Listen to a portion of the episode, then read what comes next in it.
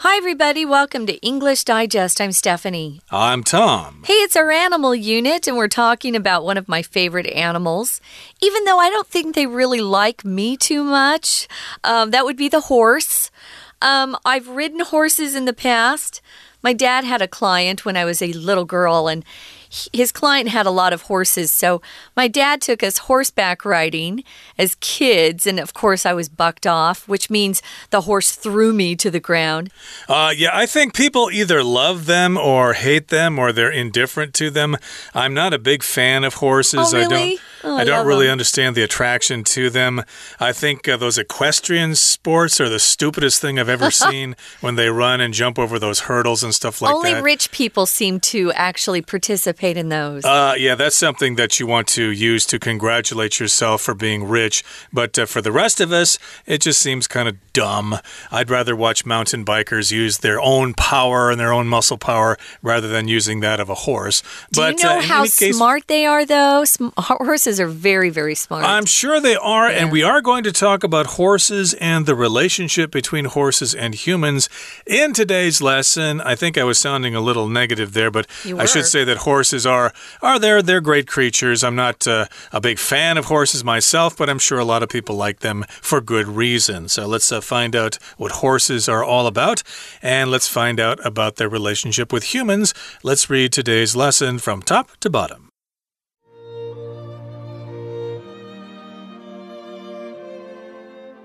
There is a certain magic about horses.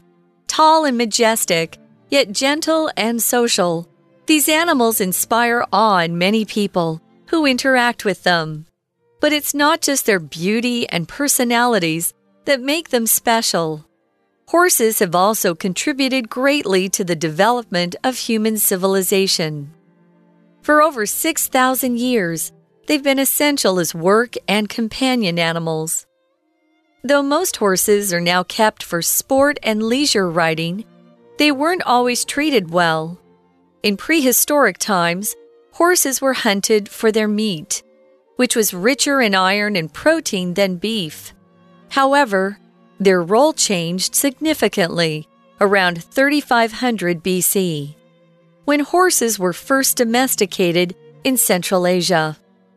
The animal's stamina and speed allowed them to cover up to 160 kilometers in a single day, and people could sit comfortably on their backs. People found nearly endless uses for horses in fields like herding, farming, war, commerce, recreation, and much more. They could also pull vehicles like wagons and chariots. Many of these functions can now be performed by machines, and thus the role of horses has been reshaped. Their speed and power are now on display in horse racing. Though this sport is exciting, it is fraught with mistreatment of both horses and riders, as well as gambling by spectators. However, other modern horse roles are kinder. About 1.5% of U.S. households keep horses as pets, and many more people ride them for entertainment. They also make effective therapy animals. Horse therapy is particularly helpful for people with physical or mental trauma, developmental issues, and mental or cognitive illness. Their suitability for this job further emphasizes how reliable they are as animal companions. Okay, let's talk about the contents of our lesson for today. We're not only talking about horses, but we're talking about horses and humans and their relationship to each other and how they've been uh, helping each other out. Uh, for many, many years throughout history. So, here in the first paragraph, it says, There is a certain magic about horses. That much is certain. Uh, horses are probably one of the most uh, depicted animals in art. Uh, there's always people drawing pictures of horses. Kids, when they're young, are always trying to draw horses. So, indeed, uh, horses are quite magical. And uh, yes, indeed, uh, we just love horses so much, much more than uh, pigs, I think. yeah. Pigs are kind of dirty. I think that that's a big reason why people don't like pigs. They really are kind of dirty. So we've got horses being described as being tall and majestic. Majestic meaning almost like a king or a queen. That's where this word comes from, majesty. So if you see something that's described as majestic, it's very regal, very noble, something that you would look at and really think highly of. So majestic. We often use this word, as I said, to describe kind of mountains, you know, something that's really impressive and kind of beautiful, a lot of dignity. Horses are very dignified, unlike goats or pigs. They are not dignified animals. And horses um, can recognize people. They can uh, become very familiar with you and grow to be very loyal and love you as a person if you take care of them. Indeed. And uh, one thing I've noticed about horses is that they're really big animals. They are huge. If you see them in uh, pictures and stuff like that, you don't think of them as being that big. But when you actually go to a farm or something and you see a horse, you go, wow, that is a big animal. They're actually taller than humans and they're majestic. But at the same time, they're gentle and social, which means they have friends, they get along with each other.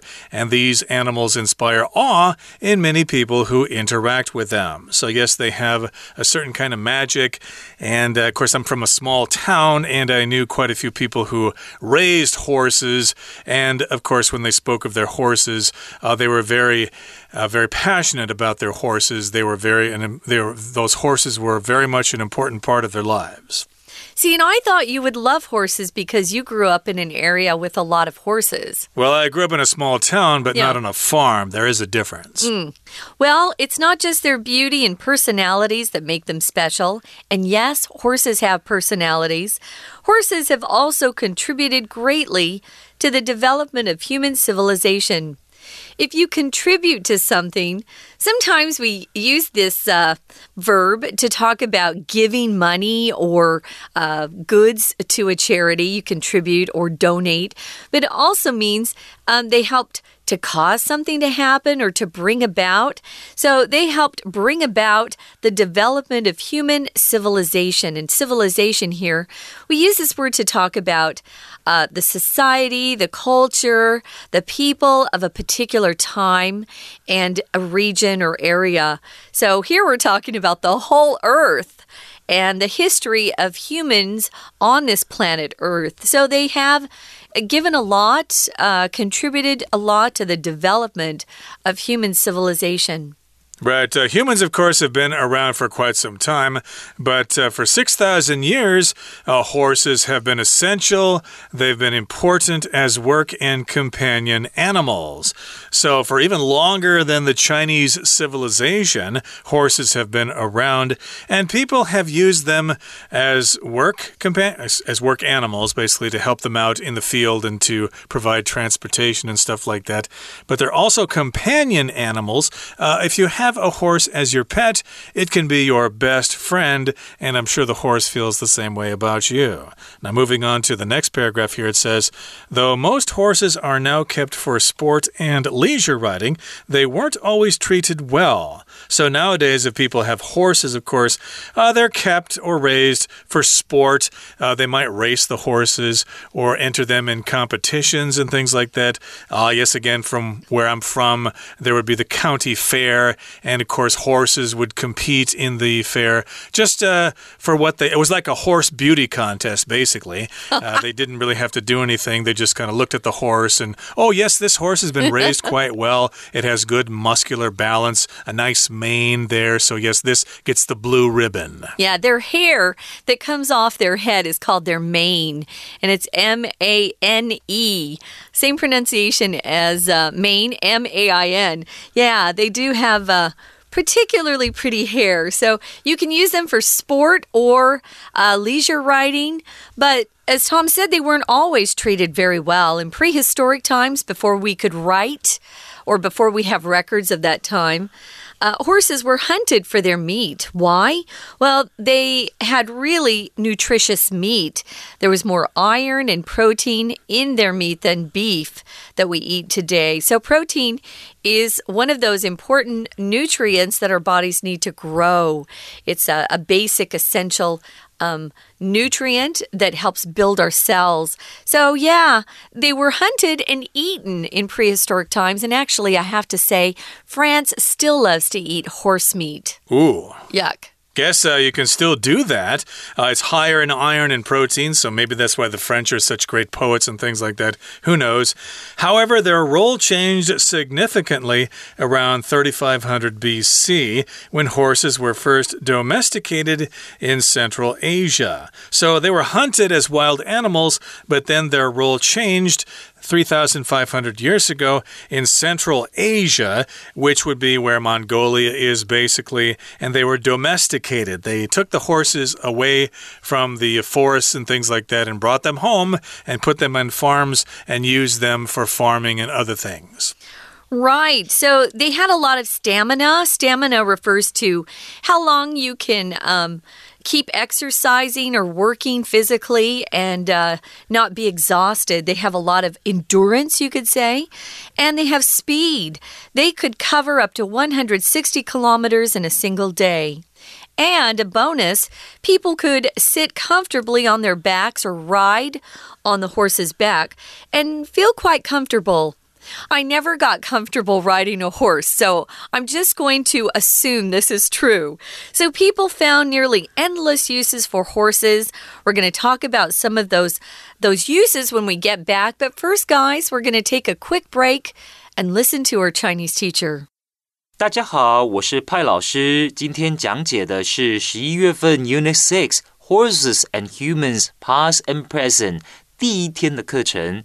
这篇文章介绍的是马，包括马在古今人类生活中角色的转变。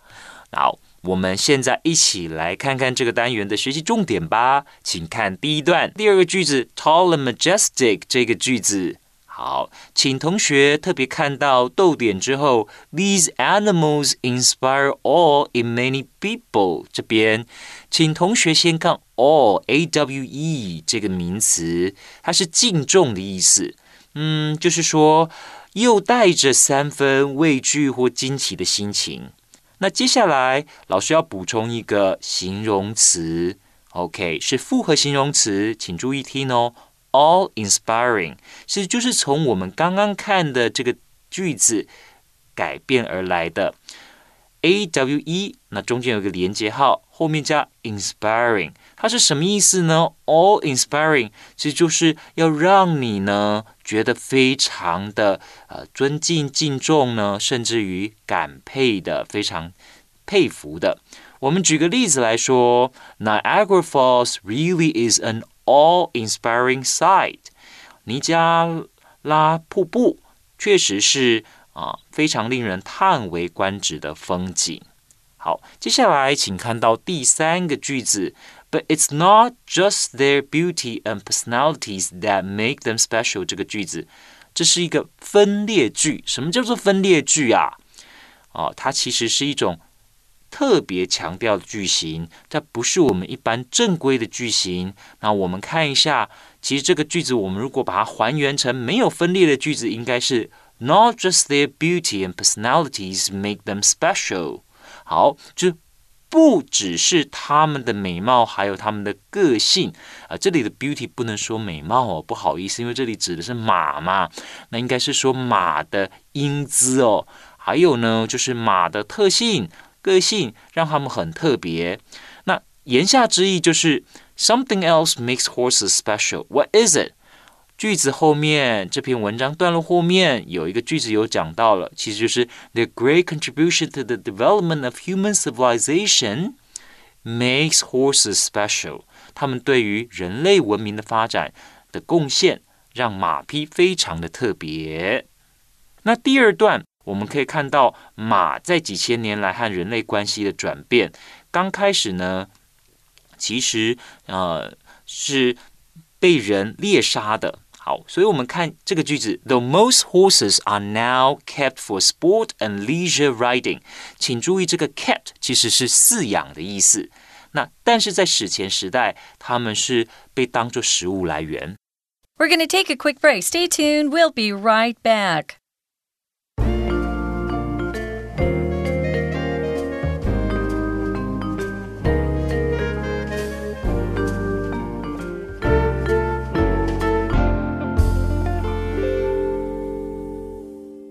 Welcome back, guys. We're talking about horses and humans, past and present, and our relationship uh, with each other, you could say.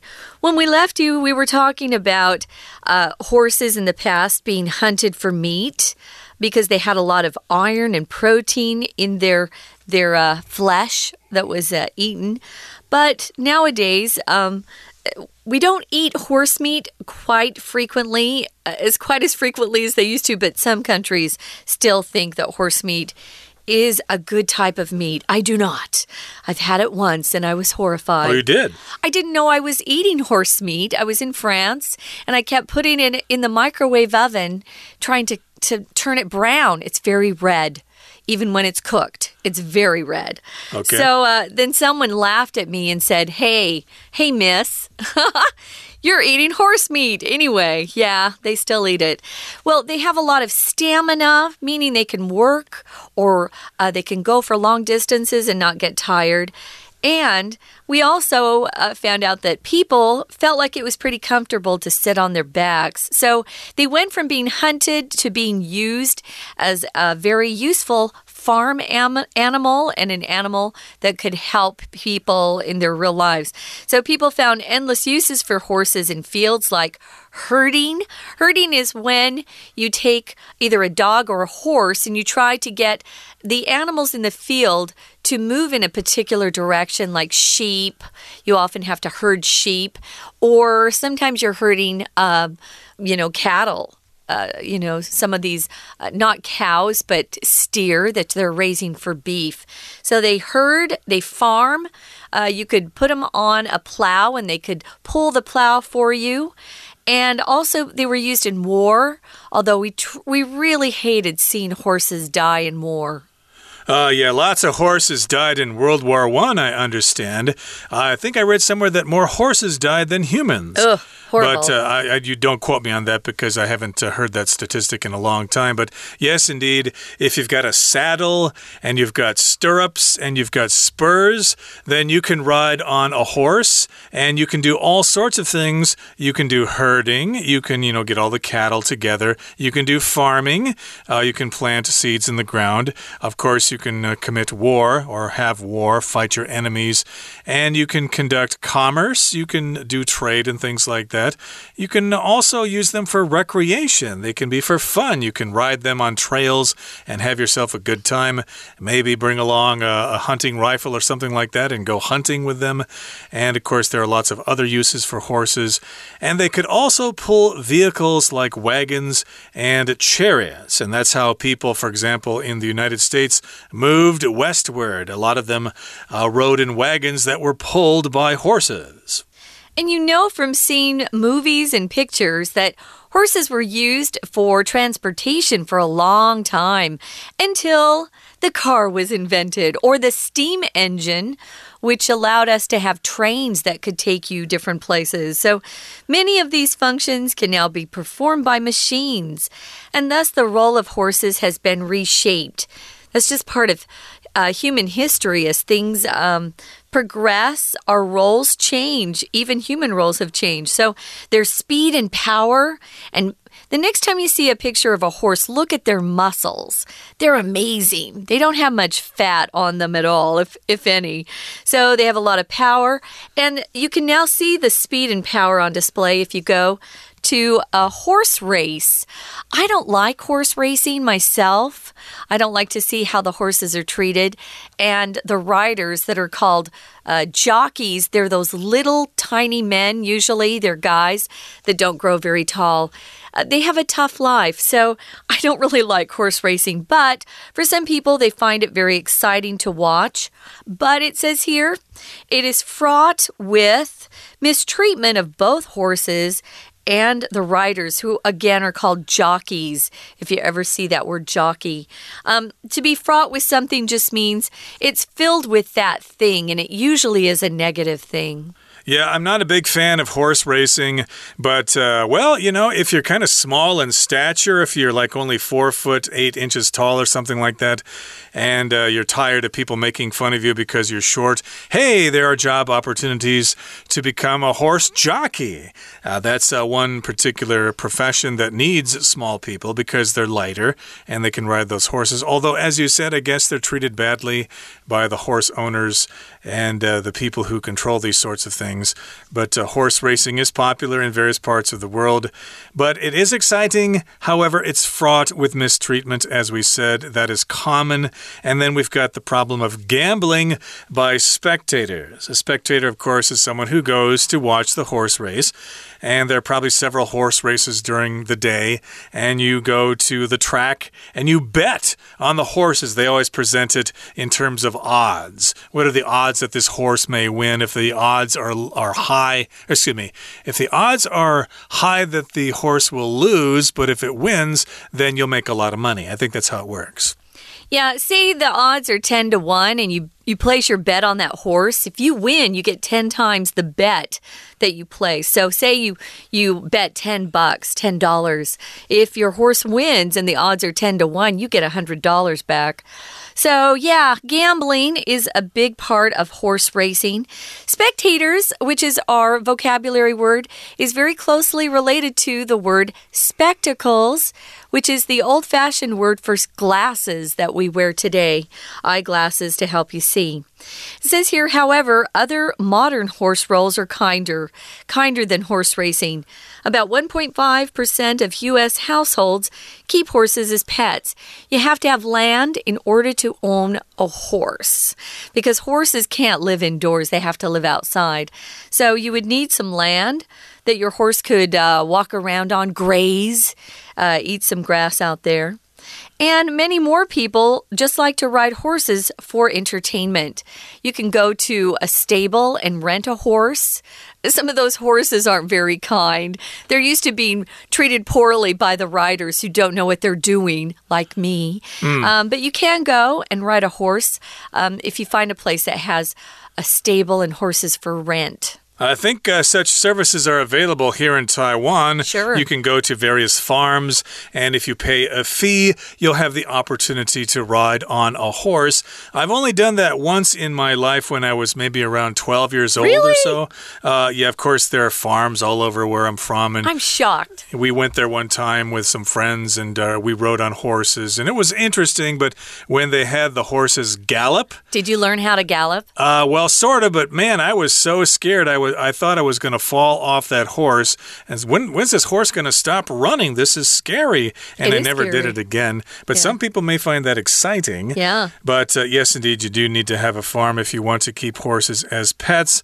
And of course, uh, lots of people also uh, keep them as therapy animals. Here it mm -hmm. says mm-hmm. they also make effective therapy animals, which means if you have this animal with you, they help you feel better, especially if you have a stressful life or something like that. Uh, we have nowadays this thing called therapy animals, which are basically pets that make us feel happy. A lot of uh, returned soldiers from war have a lot of difficulty coming back to their uh, ordinary life and often need therapy animals like a dog. But these really tiny horses called miniature, miniature horses, they're really cute. They're becoming quite popular as therapy animals. They're very sensitive and they understand a person quite well um, as well as a dog. They're just bigger, but they're awfully cute. So they help people that have mental trauma, developmental issues. Uh, maybe someone has Down syndrome or something like that. Uh, but if you have mental or cognitive illness, some sort of illness, you might want to look into getting a horse as a therapy animal. Cognitive just means related to thinking. Now, their suitability or how right they are for a particular job further emphasizes how reliable they are as animal companions.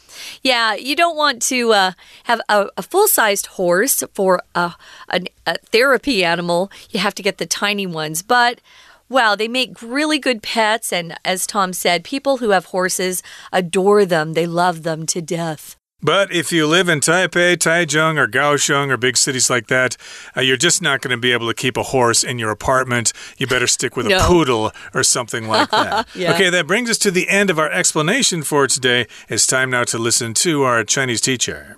我们接着看第二段第三句，这里 their role changed significantly。 这 significantly 很重要，他们的角色有了重大的改变。接下来，请看下一个第四个句子：the animal stamina。那马它的耐力，stamina and speed，它们的速度还有耐力，allow them to cover up to 160 kilometers in a single day。这个 cover 是行走多少路程的意思。 那这句话的意思就是说，马的速度和耐力过人，一天可以驰骋一百六十公里。好，请同学看到第三段。第三段我们看到第一句，同学要特别注意的是词语搭配。Many of these functions can now be performed。好，执行什么功能？Perform some functions。它的动词搭配的就是 perform。Function 搭配的动词就是 perform。再来，请同学看到第三句，be fraught with 这个片语，我们通常翻译成充满。那不过它后面接的东西呢，大概都是负面的。就像在这里哦，我们看到虽然这个运动很刺激，但是啊，里面对这个马来说，还有对这些骑士来说，他们都受到了不公平的待遇。好，我们再看一下 be fraught with 还有哪些例句呢？比方说，世界很危险，我们可以说 the this world the world is fraught with danger，或者说 the world is fraught with risks。好，所以充满了冒险 fraught with risks，充满了困难 fraught with difficulties，充满了问题 fraught with problems。这是一个很有用的片语。好。那我们再请同学呢看到第八个句子，Their suitability for this job further emphasizes how reliable they are。那老师已经很久没有跟大家提到名词子句了，请特别注意哦，在这个 emphasizes 及物动词后面哦，要记得，一般来说都是加名词嘛，所以我们要把后面的原本是 how reliable are they 要改成名词子句。主词和动词要恢复成直述句的顺序。以上就是我们第一天课程的中文讲解，谢谢大家。 That's it for today, but please join us again next time because we're going to continue talking about this majestic animal, the horse. Please join us then. From all of us here at English Digest, I'm Tom. I'm Stephanie. Goodbye. Bye.